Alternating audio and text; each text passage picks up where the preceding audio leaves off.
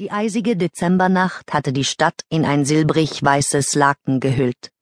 Eine schimmernde Schicht Reif bedeckte den Gehweg, verzauberte die Dächer und das Geländer am Flussufer, der Atem des Winters.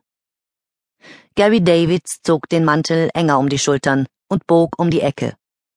Vor ihm lag der imposante historische Gebäudekomplex des Royal Naval College im fahlen Morgenlicht. Dahinter erstreckte sich die Themse, grau und träge. Die Straßen von London waren noch fast menschenleer. Er hörte ein paar vereinzelte Autos auf der Romney Road und irgendwo in der Ferne ertönte die Sirene eines Polizeiwagens. Gary wandte sich nach rechts und ging die Park Row entlang. Mit entschlossenen Schritten marschierte er Richtung Themseufer.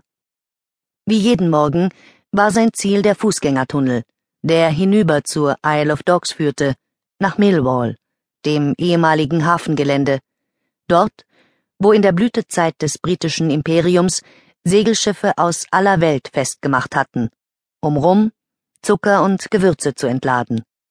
Dort war er aufgewachsen. Sein Vater hatte noch in den Docks gearbeitet. Das war lange her. Heute gab es in Millwall nur noch Arbeit für dynamische, junge Männer in Anzug und Krawatte, Schon lange legten hier keine Schiffe mehr an, stattdessen zierten Bürotürme und exklusive Eigentumswohnungen die ehemaligen Docklands. Gary blieb vor dem Geländer stehen und starrte hinüber ans andere Ufer. Das Millwall, in dem er aufgewachsen war, existierte nur noch in seiner Erinnerung.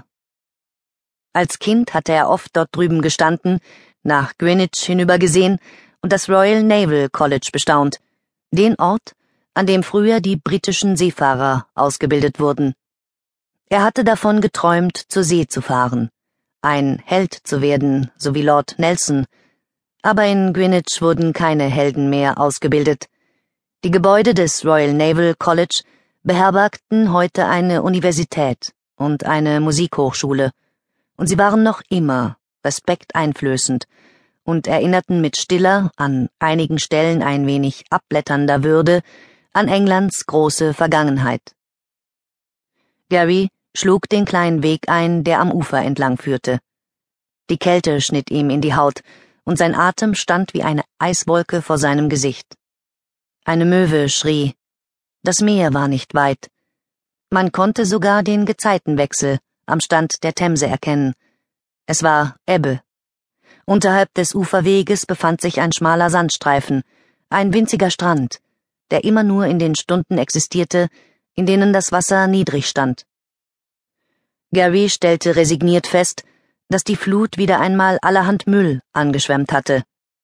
Ein paar Bierdosen, ein alter Lederstiefel und eine weiße Plastiktüte lagen auf dem glatten, reif überzogenen Untergrund.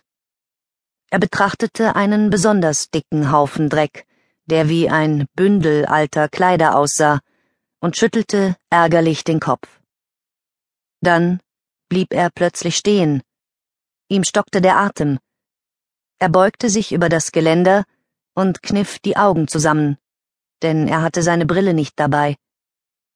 Aus dem Gewirr aus Stoffen ragte etwas heraus, das aussah wie eine menschliche Hand.